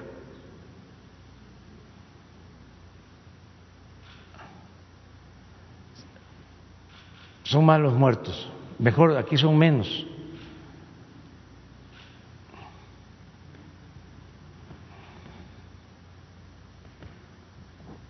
Y nosotros tenemos menos 88, menos 98, y aquí es más 285, más 424. ¿Saben qué les decían a los soldados y marinos en ese tiempo? Pongan de nuevo. En este tiempo. Está en rojo. Sobre todo el 11 y el 12. Ustedes hagan su trabajo. Nosotros nos encargamos de los derechos humanos. Esa era la frase. Muy bien. Presidente, y le quiero preguntar otro tema. Eh, había versiones de que este 14 de diciembre, bueno, ya se reúne el colegio electoral en Estados Unidos, que sería la fecha que usted estaría, eh, digamos, esperando ya con información oficial de las elecciones allá para este reconocimiento a Joe Biden. preguntarle si esto es así, si ya sería, digamos, esta fecha la que usted tomaría en cuenta o esperaría hasta el próximo año y si hay ya algún tipo de contacto con el equipo de Biden. Bueno, este, estamos esperando que las autoridades electorales de Estados Unidos ya definan sobre el resultado de la elección. Una vez que esto suceda, nosotros ya vamos a pronunciarnos y a enviar un mensaje a quien resulte triunfador.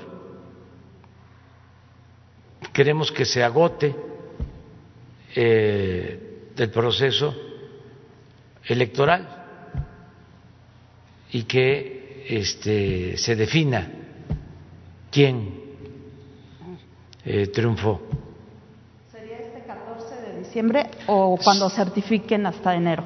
Vamos a revisar para que si ya en esa instancia se decide y es definitiva, pues ya de inmediato nos pronunciamos. Esperaría también, digamos, a que eh, un pronunciamiento del, del presidente Trump sobre el tema de la elección, si acepta ya también estos resultados. Sí, estamos atentos a todo eso. No queremos este eh, apresurarnos. No nos gustan las cargadas, hablando del porfiriato y del antiguo régimen. ¿Te acuerdan cómo era antes? ¿Sí? Eran pronunciamientos, destapes. Aquí todos estamos con el manco. Llegaban los telegramas cuando destapó Porfirio Díaz a Manuel González. Y, este, la cargada, ¿no? Y el besamanos. Entonces vamos a esperar a que legalmente ya este, se decida y de inmediato ya nosotros nos pronunciamos. No tenemos este, problemas con nadie, llevamos muy buenas relaciones. ¿Ni hay contacto todavía con el equipo de Biden? No, no porque la relación la tenemos con el gobierno actual. Estamos actuando de manera institucional eh, y lo vamos a seguir haciendo de esa forma, respetuosos de la autodeterminación de los pueblos y del principio de no intervención. Gracias, presidente. Y finalmente preguntarle sobre esta reforma que se aprobó en el Senado para la operación del Banco de México para la captación de, dólares. Hay un pronunciamiento también del Banco de México que puede vulnerar su autonomía. Eh, ¿Qué opina usted? ¿Está de acuerdo con estos cambios? Pues este, si se aprobaron por el Senado, y se aprueban en el Congreso, pues son este, reformas que deben de acatarse, que deben de respetar. Antes el Poder Legislativo estaba al servicio de los intereses económicos y financieros ese era el distintivo principal de la Cámara de Diputados y de la Cámara de Senadores. Dominaban los tecnócratas, que eran los empleados de los que mandaban en el país. Ahora es distinto. Ya es otra cosa. Es impresionante cómo este, fueron creando mitos, difundiendo mentiras, sofismas. Hablábamos del salario mínimo, que tenemos que seguir tratando el tema Pero en el Banco de México y en Hacienda, el grupo de tecnócratas que dominaba y que todavía siguen teniendo influencia, llegaron a convertir en dogma de que si aumentaba el salario mínimo iba a haber inflación.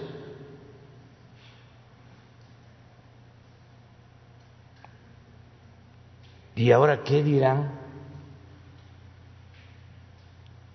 Primero, cuando se desplomó de la manera que sucedió el salario en México, en el periodo neoliberal. A ver, ¿Qué pueden decir los que fueron secretarios de Hacienda los que estuvieron en el Banco de México. ¿Cuál es la explicación? A ver, ¿por qué no pones la lámina de salario mínimo? Y a ver, que contesten, ¿por qué si nosotros aumentamos el salario mínimo en 30% en dos años en términos reales, no ha habido inflación? A ver, ¿cuál es la explicación? ¿Cuál es la eh, lógica? ¿Qué sucedió? ¿Por qué engañaron? ¿Actuaban de manera independiente, con criterio, o eran empleados de los que se aprovecharon para hacerse poderosos con el sufrimiento de la mayoría de los mexicanos y en particular de los trabajadores. Miren si esto no es una vergüenza.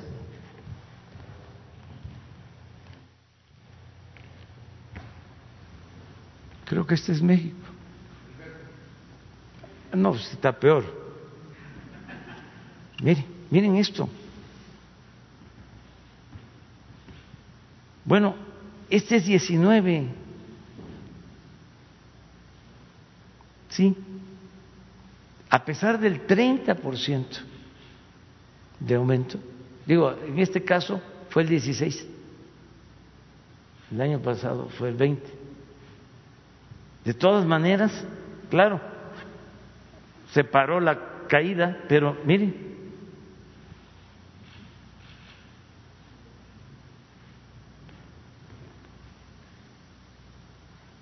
con relación al resto del mundo. A ver, Costa Rica,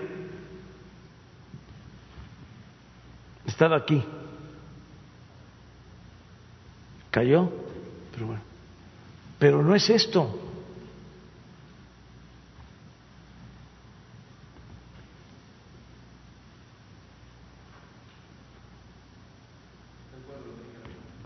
A ver, el de América Latina.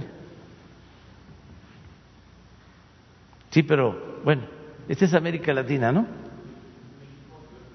Verde es México, mire.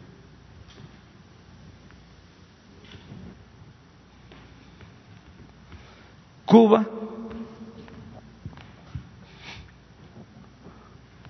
aumentó. Venezuela se cayó. Pero estamos como Cuba y como Venezuela en salario.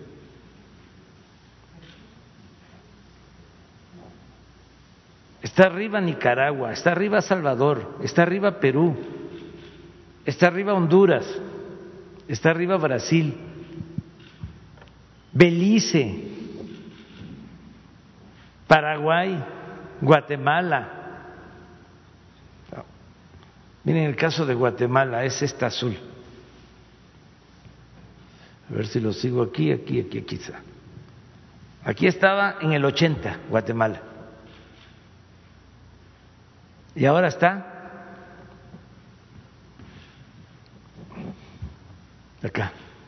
Subió. Eso está en dólares. Pero lo de nosotros hay uno, sí, no de los, el de los lugares, el lugar que ocupaba el salario mínimo en el 80, México. Miren, en el 80 éramos el lugar 12 en el mundo. En el 90 ya estábamos en el 30. A ver, en el 2000.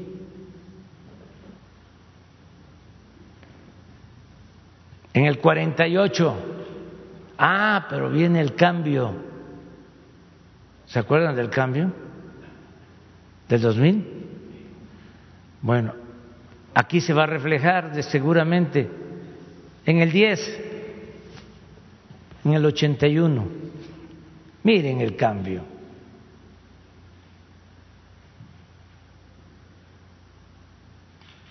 ¿Se acuerdan del cambio, verdad? Luego, en el 20, bueno, pues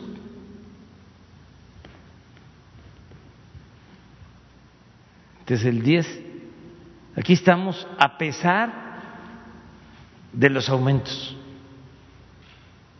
por el rezago. Y de una vez, porque además este no tengo nada que ocultar y siempre digo lo que pienso. Nuestra propuesta, aunque es tripartito, y lo va a resolver una comisión del incremento al salario, es este, para el año próximo, 15% de aumento. Es lo que estamos proponiendo. Mínimo.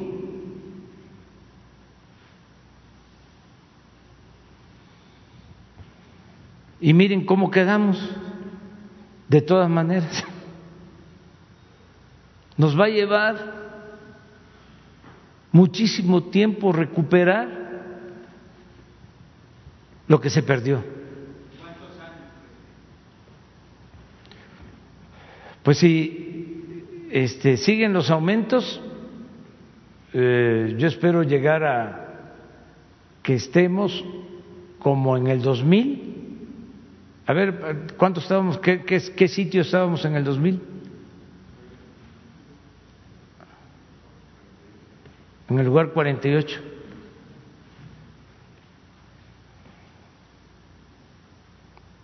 y ya adelante, y hay que seguir, pero tiene que haber una recuperación gradual del salario, porque esto es una vergüenza. A ver que respondan los tecnócratas y sus eh,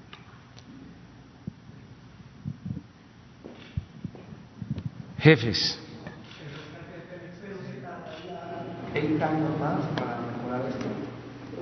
Nosotros vamos a seguir, porque es un compromiso que tenemos, buscando la recuperación del salario. Este, y pensamos que los empresarios y los trabajadores van a ayudar. Dos años llevamos consiguiendo los aumentos este, por consenso. El primer año 16%, el segundo el 20%, ya estamos proponiendo el 15% mínimo.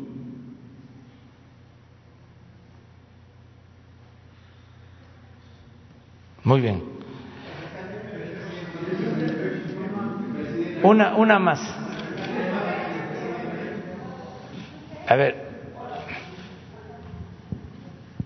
Hola, presidente, buenos días. Eh, dos preguntas rápidas.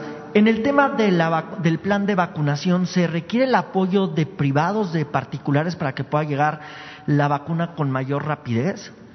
¿Se está pensando algo así?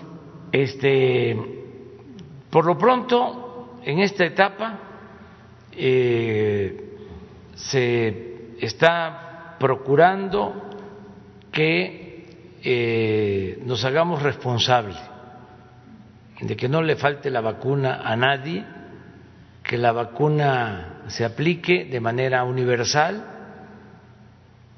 que este, se pague con el presupuesto público, es decir, que sea gratuita la vacunación. Como se va a iniciar y no son todas las dosis que se requieren, porque estamos empezando. Ya se informó que son 250 mil dosis que se tienen que dividir, porque son dos aplicaciones, serían 125 mil este, de la marca o de la farmacéutica Pfizer, para diciembre. Este, pues eh, se van a vacunar a los médicos, a las enfermeras, los que están trabajando, ayudándonos, que son héroes, salvando vidas de COVID para protegerlos a ellos, primero. Y como esta vacuna requiere de este, una, un congelamiento especial de bajas temperaturas, eh, se va a hacer con el apoyo de las Fuerzas Armadas Nada más. en pocos sitios. Se habló de la Ciudad de México, de eh, Coahuila, pero puede ampliarse a dos o tres más para facilitar que lleguen ahí los médicos y las enfermeras. Que serían en estados cercanos, supongo. Sí, para acercar lo más que se pueda. Presidente, eh, una pregunta más. Pero sí, eh, ya cuando tengamos más eh, disponibilidad de vacunas, lo dijo el doctor Hugo López Gatel, se va a solicitar y ya están ofreciendo apoyo organizaciones académicas como la UNAM y otras, eh, organizaciones sociales y también organizaciones empresariales. La obligación, la responsabilidad es del Estado, que no falten las vacunas. Este, asumimos ese compromiso.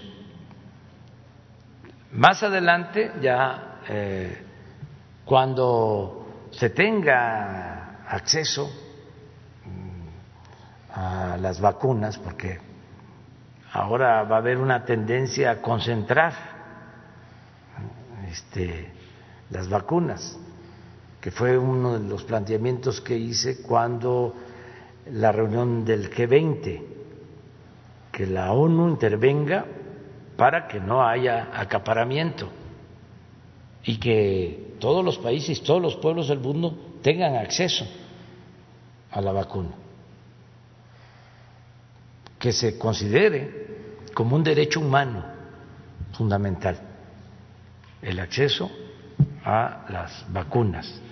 Y fue aprobado en la ONU, fue una resolución que presentamos y se aprobó casi eh, por unanimidad y está este, aplicándose ese criterio. Sin embargo, ya hay pronunciamientos en el sentido de que primero van a vacunar a los eh, que viven en los países donde están las farmacéuticas. Entonces estamos haciendo también labor en ese sentido. Marcelo Ebrard y los diplomáticos nuestros están trabajando para que tengamos a tiempo la vacuna. Cuando ya sea, vamos a decir, de uso eh, general, aplicable como cualquier otro medicamento, que se consiga con relativa facilidad, entonces también las empresas podrían hacerse cargo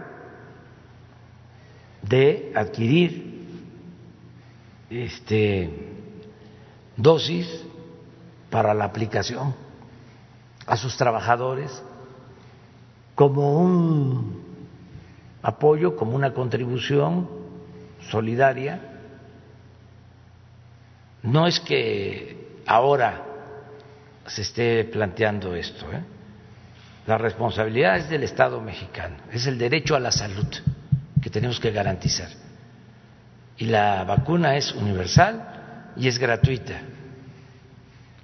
Presidente, ya que está hablando de procesos legales y que, y que casi toda la conferencia ha versado en esto, eh, ¿cuál es el argumento que presentó, eh, que presentó usted o que presentó la Consejería Jurídica, esto después de la tutela que le impuso el INE para evitar que hable sobre los comicios para renovar la Cámara de Diputados y 15 gubernaturas? Eh, hace unas horas la Consejería Jurídica presentó un recurso en la oficialía de partes que busca que autoridades judiciales eh, pues determinen si se debe, eh, pues si usted se debe, ahora sí que de guardar los comentarios sobre los comicios que vienen. Pues estamos haciendo este una consulta y a la, vez estamos defendiendo nuestro derecho a manifestarnos, a informarle al pueblo, nuestra libertad de expresión como cualquier otro ciudadano. Entonces, la consulta es para que el Poder Judicial este, decida sobre este asunto si vamos nosotros a poder hablar de democracia o no, si va a estar vedado para el presidente, si va a estar prohibido el hablar sobre la democracia en México. La tutela. O sobre otros temas, pero básicamente lo que tiene que ver con hacer valer la democracia. Si puedo hablar de que no debe de llevarse a la práctica lo de siempre, es decir, que no debe de haber fraudes electorales, que no debe de haber compra de votos, que no debe de utilizarse el dinero del presupuesto para favorecer a partidos, a candidatos. Si ya no voy a poder hablar de eso, entonces que me lo digan. Entonces estamos defendiendo la libertad que tenemos de expresarnos si este, eh, hay el propósito de hacer valer la democracia. No es expresarnos para favorecer a ningún partido, es expresarnos para que el ciudadano elija libremente a sus autoridades, que las elecciones sean limpias y libres, que no sea como antes, que no haya fraudes, que no trafiquen con la pobreza de la gente, que no compren votos, que no entreguen despensas a cambio de votos, que no rellenen las urnas, que no falsifiquen las actas que no voten los difuntos, como era antes. Entonces, me tienen que decir los del Poder Judicial o quien corresponda si puedo o no puedo hablar de estos temas. ¿Se siente censurado por el INE después de la tutela? Siento que este, ellos tienen una visión distinta a la nuestra. Hemos tenido diferencias con el INE, sin embargo, nosotros respetamos a esa institución. Pero sí tenemos diferencia porque imagínense cuántos fraudes vieron pasar por el INE y se hicieron de la vista gorda o estoy mintiendo. Entonces, hay consejeros que firmaron en el 2006 un manifiesto, todavía no eran consejeros, pero por eso llegaron a ser consejeros, sin duda. Firmaron un manifiesto en donde las elecciones del 2006 eh, se habían realizado con transparencia y limpieza y con legalidad. Los que hoy, uno o dos, son consejeros. ¿Quién sería el presidente del INE y otro más? Ya eso se los dejo a ustedes. Ustedes son mirones profesionales. Este, muy buenos investigadores. Oiga, pres- oiga, presidente, pero nada más rápidamente, y, y perdón que le robe el tiempo de, sobre este tema del INE. ¿Usted se siente, o parte de su gobierno, se sienten atacados por el órgano o no? ¿O no lo ven ustedes así y simplemente es pues lo que Es normal. es la tutela normal que hay es normal previo que a los comicios? exista discrepancia. Y siempre lo he dicho, tiene que haber polémica y debate y pluralidad y libertades. Prohibido prohibir. La libertad es consustancial a la democracia. Entonces, no se puede eh, limitar la libertad de expresión, de manifestación. Entonces, no debemos de eh, extrañarnos, sentirnos sorprendidos si hay críticas, si hay cuestionamiento. Eso es parte de la democracia. Además, es eh, natural, es lógico. Si las ocho columnas del Universal y del Reforma no estuvieran eh, en ese sentido, me preocuparía. Entonces, este, ¿por qué? Porque son opositores a nosotros. Pero eso es legítimo, totalmente, en una democracia. Pero yo también tengo el derecho, pues, de replicar. Es que antes no se ejercía el derecho de réplica. Acuérdense cómo era. Si mentían, difamaban, calumniaban, con la máxima de que la calumnia, cuando no mancha tizna, porque eso es muy propio del AMPA del periodismo, si acaso el afectado podía enviar una carta al periódico. que la publicaban, si acaso, a la semana, a los 15 días, en una sección que nadie veía, porque el aviso oportuno, el universal, ese sí se ve, es de lo que más se, se lee. A veces este, se lee más el aviso oportuno que lo que escriben los articulistas, pero eso es otro asunto. Por ejemplo, ayer los consejeros del INE en estos foros que están organizando eh, por su tercera década de vida, ayer decían, por ejemplo, en estos foros que, que usted era populista, lo deslizaba inclusive el propio consejero presidente, antier también están diciendo eh, que a usted le gusta el presidencialismo, que, que, que, no le gustan los órganos autónomos como es el INE. ¿Qué, qué responderles? Pues que está bien, es su libertad. Pues yo aquí les digo a ellos que son conservadores y somos libres. Y a veces digo otras cosas, pero no afecten nada, lo más mínimo. Eso de populismo, paternalismo, eh, lo que acuñó Krause, el Mesías tropical y cosas así, ¿no? Este, pues eh, es propio de la democracia. Eh,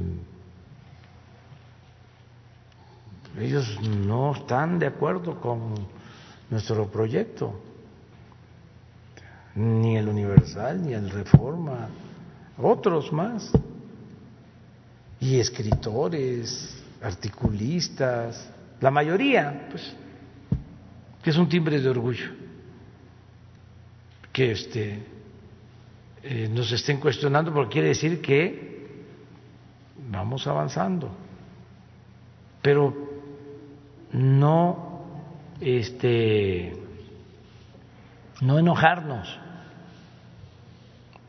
Les aseguro que este estoy acostumbrado a esto y que además no es nada en comparación con lo que nos decían antes. Imagínense la campaña aquella de el peligro para México. Trajeron a un estadounidense. Creo que Jesús, ¿cómo se llamaba el publicista estadounidense? No, no, no, Solá era el español, pero vino antes un publicista. ¿Ah? Morris. Morris es un publicista estadounidense que acuñó la frase de que yo era un peligro para México. Él se la atribuye.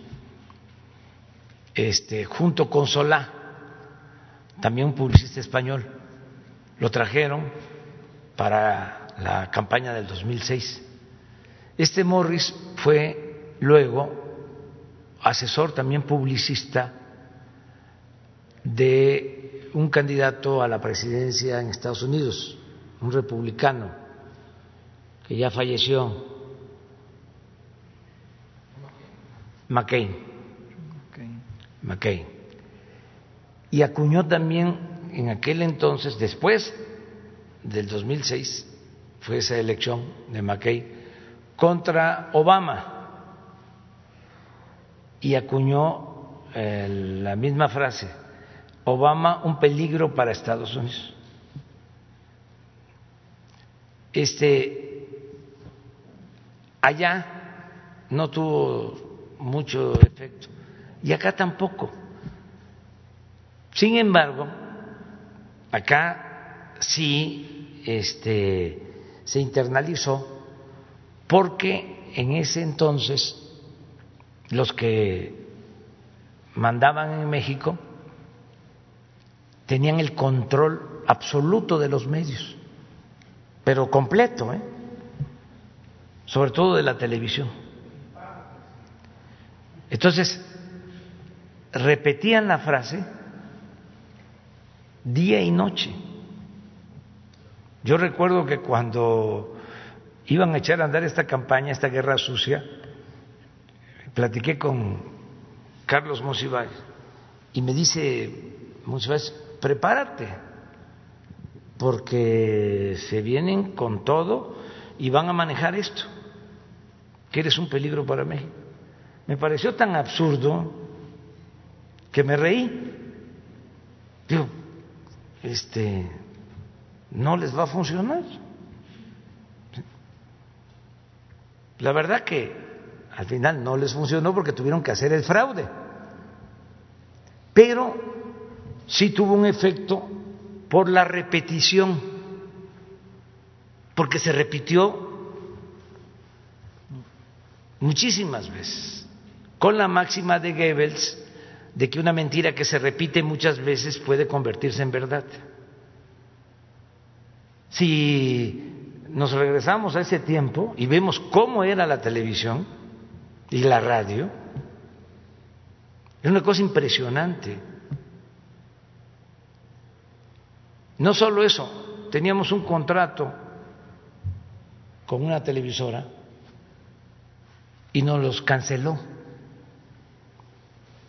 el contrato. Eh, como 15 días alegando de que no le pagábamos por adelantado. En plena campaña, en plena guerra sucia, nosotros sin poder decir nada. O sea, era una eh, eh, guerra despiadada. Entonces, indefenso. Por eso hablo de las benditas redes sociales, porque eso ya no lo pueden hacer. Además, ya la gente este está mucho más consciente. El pueblo de México está muchísimo, muy consciente. Pero todo eso padecimos. Entonces, ahora que el Universal, que el Reforma, que no quiero yo este, ofenderlos este, de ninguna manera, o sea, pero ya no tienen el mismo poder que tenían antes, porque eh, podían cercarnos. Yo hablé siempre del cerco informativo hasta nos ayudó ese cerco informativo porque eh, después de que nos roban la presidencia en el 2006, nos vamos a recorrer los pueblos y como nos reuníamos con 20 gentes, con 30, con 50, pueblo por pueblo, ellos este, se olvidaron de nosotros. nos dieron por muertos, políticamente hablando. Y no se hablaba de nosotros y nos dejaron. Claro que tenían la información del CISEN, de lo que estábamos haciendo, pero como veían que eran reuniones de 30, de 50, de 100 gentes, municipio por municipio, pueblo por pueblo, construyendo nosotros el movimiento desde abajo, con la gente. Entonces nos ayudó ese silencio. No existíamos durante algún tiempo. Entonces son de las eh, cosas, ¿no? Y ahora que se lanzan, pues, es normal, es este, es sano además que el que haya cuestionamientos, que haya crítica. Hay una cosa que es muy importante en las redes, hay ciudadanos profesionales y ciudadanos sin profesión con una eh, inteligencia eh, extraordinaria, eh, gente que defiende el proyecto de transformación, no los conozco, pero yo les agradezco muchísimo, porque son los encargados de replicar, si no yo no tendría posibilidad. Bueno, sí tengo aquí, en las mañaneras. La posibilidad. Pero la verdad es que nos defienden miles de ciudadanos, que les agradezco mucho.